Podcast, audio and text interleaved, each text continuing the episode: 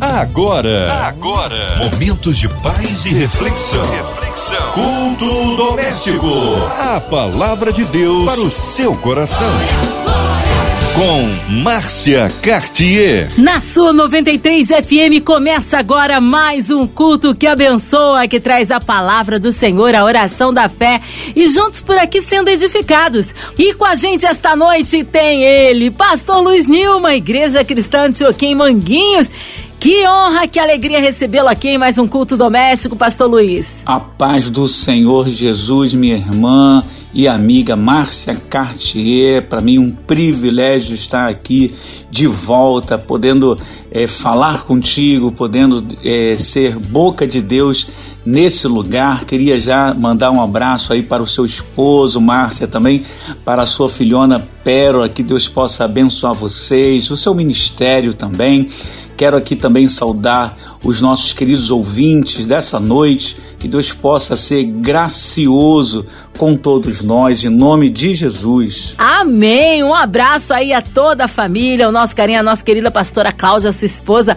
Mas hoje a palavra está no Antigo Testamento, pastor Luiz. O texto que leremos nesta noite e pelo qual vamos estar pregando está em Jeremias capítulo 23, os versículos são 23 e 24. A palavra de Deus para o seu coração. Porventura sou eu Deus de perto, diz o Senhor, e não também Deus de longe? Esconder-se-ia alguém em esconderijos, de modo que eu não o veja? Diz o Senhor. Porventura não encho eu os céus e a terra? Diz o Senhor. Que texto interessante. Razoavelmente conhecido no meio do povo evangélico, e ele nos diz coisas muito importantes. Ele, é, ele sublinha aqui assuntos de extrema importância, principalmente nos nossos tempos, onde as fake news estão se espalhando, onde as informações não vêm corretas ou pelo menos são tendenciosas. E a gente tem visto assim um evangelho parcial, um evangelho que, que não diz tudo, né? um evangelho que, que quer é, agradar as pessoas. É claro, querido, que existem pastores qualificados, e pastores dedicados, e esses sim merecem todo o respeito e apoio das ovelhas, por eles guiados, é claro. Paulo disse: devem ser considerados merecedores de dobrados honorários os presbíteros que presidem bem, com especialidade ou que se afadigam na palavra e no ensino. Está lá em 1 Timóteo, capítulo 5, 17. O autor de Hebreus nos ensina também: obedecei aos vossos guias e sede submissos para com eles, pois velam por, no, por vossa alma, como quem deve prestar contas, para que façam isto com alegria e não gemendo, porque isto não aproveita a vós outros. Está lá em Hebreus capítulo 13, 17. Queridos, são homens fiéis que amam a Deus e aceitam a responsabilidade de ajudar seus irmãos chegarem, né, a chegarem ao céu. Devem ser tratados com respeito e apreço. Porém, infelizmente, alguns pastores, se é assim podemos falar, não são dignos de honra Alguns que se dizem conhecedores da palavra de Deus não, não são fiéis no seu ensinamento. Vamos é, é, aqui considerar a mensagem de Jeremias 23 e, e, algumas aplicações dela. Eu queria dar um olhar macro, né? ou seja, olhar primeiro o versículo, desculpa, o capítulo 23 todo, para depois sim dar um zoom nesse texto que nós acabamos de ler. Jeremias profetizou nas últimas quatro décadas antes da queda de, de Judá à Babilônia. Ele chamou o povo e especialmente os líderes dos judeus ao arrependimento. Jeremias bem entendeu que o principal problema não foi uma questão de diplomacia ou poder militar. Este servo de Deus viu a corrupção do povo de cima para baixo, como motivo do castigo divino iminente. No capítulo 23, ele apresenta uma mensagem de Deus que mostra a diferença entre o pastor verdadeiro e fiel e os maus pastores que maltrataram as ovelhas do Senhor. Deus falou aos líderes em Judá, dizendo que eram culpados de negligenciar e maltratar o rebanho dele. Preste atenção nos versos que ele usa para descrever a conduta desses pastores: destruir, outro verbo, dispersar, afugentar e não cuidar. São termos pesados quando se, se trata é, de pastores. Pastores devem juntar, queridos, alimentar, cuidar, guiar e proteger. Mas os pastores de Israel, naquela ocasião, faziam tudo o contrário. Outra coisa é, marcante nesse parágrafo é a maneira que Deus fala do rebanho. Ele o descreve como o meu povo, as ovelhas do meu pasto e as minhas ovelhas. Assim é o termo que o Senhor usa para descrever o povo. A linguagem dele mostra o problema raiz do comportamento errado dos líderes. Eles não amavam o povo como Deus o amava. Para eles, ser pastor era uma posição de, de destaque, é, é, honra e privilégio. Para Deus, ser pastor era uma posição de responsabilidade, sacrifício e amor. Hoje, ainda, há muitos que olham para o cargo de pastor como uma posição de honra a ser cobiçada. Buscam o destaque e desejam a honra diante dos homens, ao invés de agir humildemente como pastores no rebanho local. Apresentam em todo lugar o título de pastor em outras palavras, amam o primeiro lugar nos banquetes e as primeiras cadeiras nas sinagogas, as saudações nas praças e os serem chamados mestres pelos homens, como está lá em Mateus capítulo 23, do 6 ao 7. Tais pastores, se é que nós podemos chamar assim, não qualificados, não cuidam do rebanho como deveriam. Em contraste total com os pastores infiéis, Deus apresenta o renovo de Davi. Olha como é que ele chama. Conhecido posteriormente como o bom pastor, como está lá em João, capítulo 10, versículo 11. As qualidades do Messias destacadas neste trecho identificam um pastor totalmente diferente daqueles corruptos em Judá. Este descendente de Davi é um rei justo e sábio que executa a justiça. O bom pastor e seus servos fiéis alimentam e cuidam do rebanho, dando-lhe uma é, é, habitação segura, um refúgio seguro. Este pastor, este pastor não, não, não, é ladrão, esse pastor é, não é um salteador, esse pastor não, não é um, um mercenário. E nós temos que dar atenção a esses sim, nós temos que, que eh, na medida do possível, ajudar o seu ministério né, a desenvolver aquilo que Deus tem para a vida de cada um deles, sustentando as suas famílias, sustentando sim as suas igrejas, por mais humildes que sejam. Mas aqueles que não são dignos de serem chamados assim, deverão ser identificados no nosso meio e extirpados certamente. Jeremias sentiu o efeito da palavra do Santo Senhor e ficou doente por causa da maldade do povo. Como está lá no versículo 9 e versículo 10 também desse capítulo 23. Ele viu o povo sofrendo o, o castigo merecido por ser adúltero e rebelde.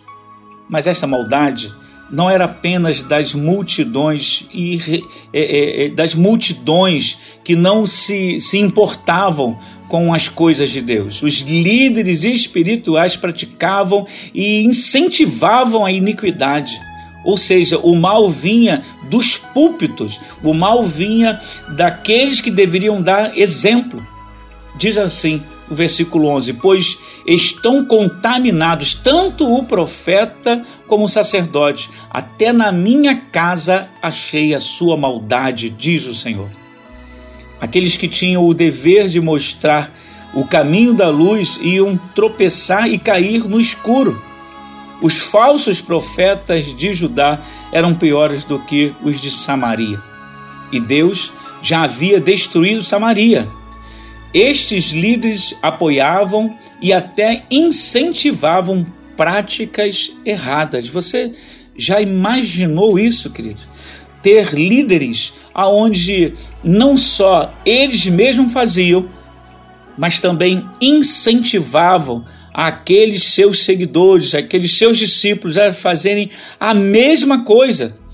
Meu Deus, que, que coisa extraordinária nós estamos vendo aqui e, infelizmente, estamos constatando que nos dias de hoje não mudou muita coisa em determinados segmentos religiosos. Hoje, muitas pessoas que se dizem pastores e evangelistas fazem a mesma coisa, infelizmente, pregando o evangelho diluído e deturpado para atrair pessoas carnais. Continuam adulterando a palavra de Deus para manter a lealdade delas. A palavra de Deus não deve ser alterada e atualizada pelo homem, porque já é perfeita e eterna. Cabe a nós aceitá-la como servos humildes do Senhor. Existe sim igrejas, existe sim é, é, pastores que estão querendo adaptar a palavra à necessidade e, por que não dizer, ao estado pecaminoso das ovelhas.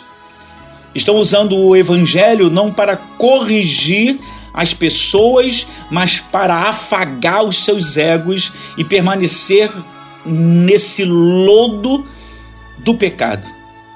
Que Deus tenha misericórdia dessa geração que Deus tenha misericórdia do povo de Deus. Querido irmão, querida irmã, se você porventura esteja visualizando isso em alguma igreja ou a sua igreja, em nome de Jesus, ore por esse ministério. É, é, vá ao encontro dessa pessoa que está fazendo isso para alertá-lo para o perigo de estar fazendo aquilo que é e, e que está em desacordo com a palavra do Senhor.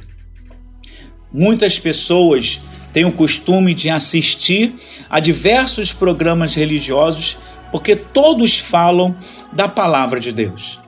Ou seja, com a desculpa de que vários programas religiosos falam da parte de Deus, pensam que já estão, vamos dizer assim, é, é, é, é abraçados, pensam que já, que já estão congregando.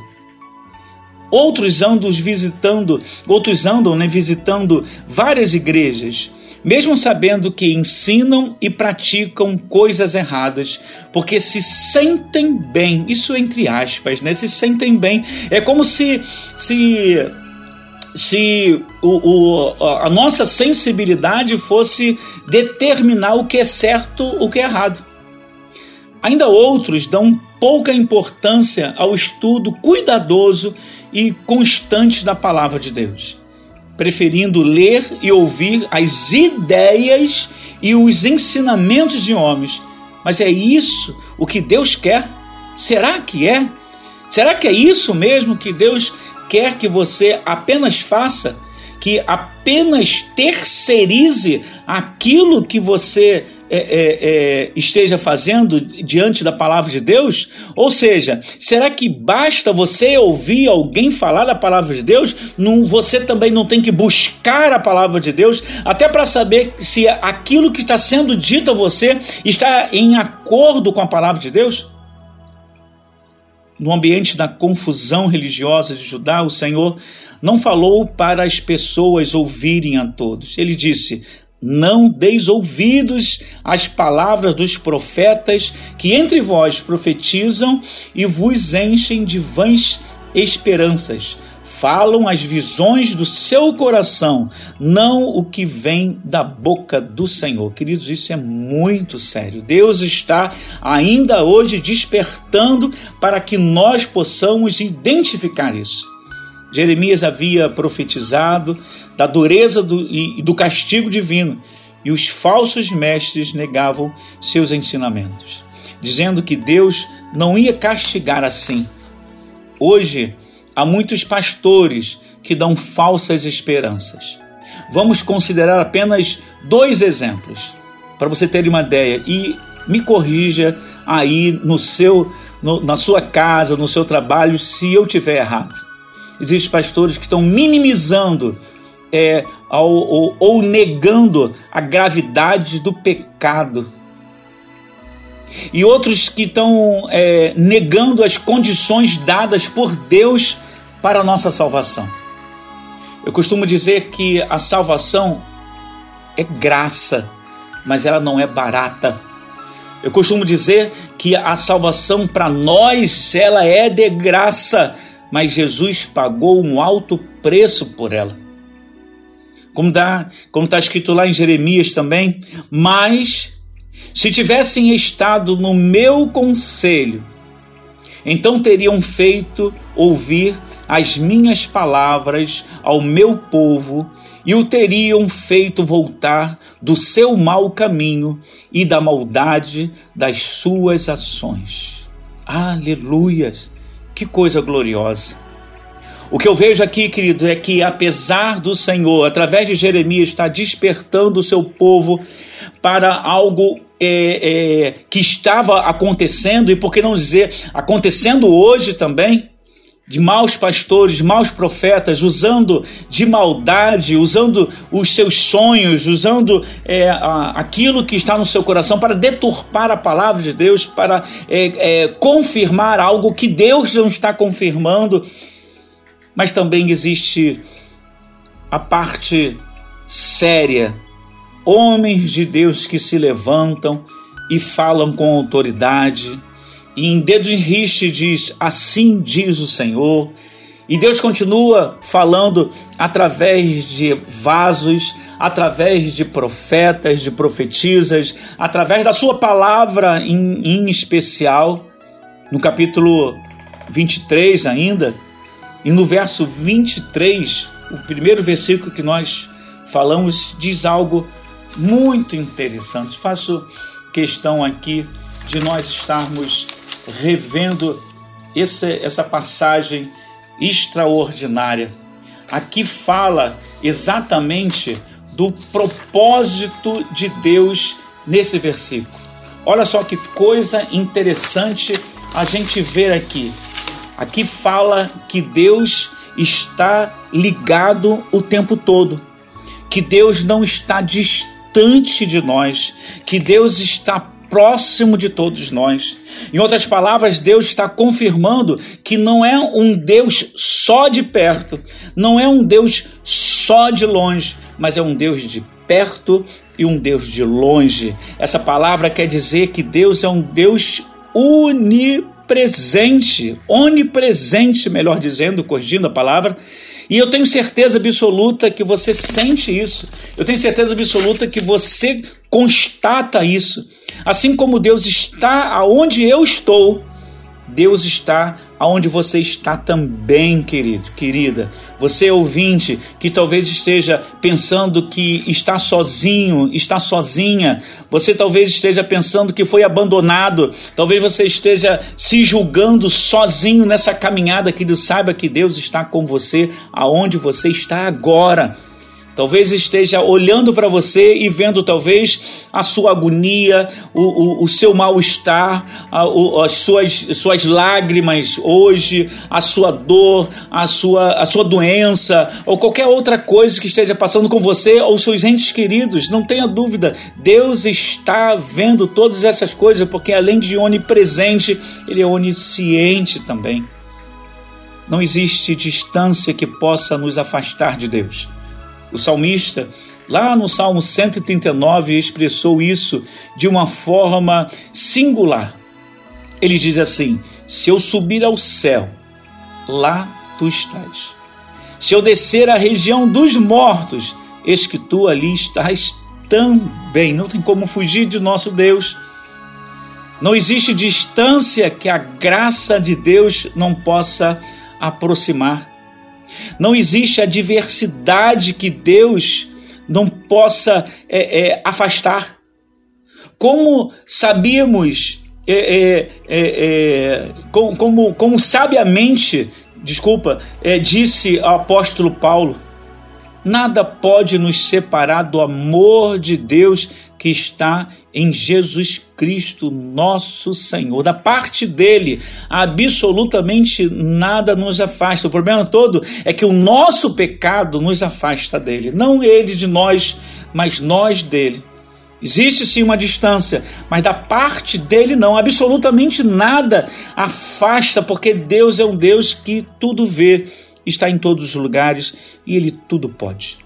A graça de Deus nos atrai de uma forma inimaginável, independente da distância que o pecado possa te colocar de Deus.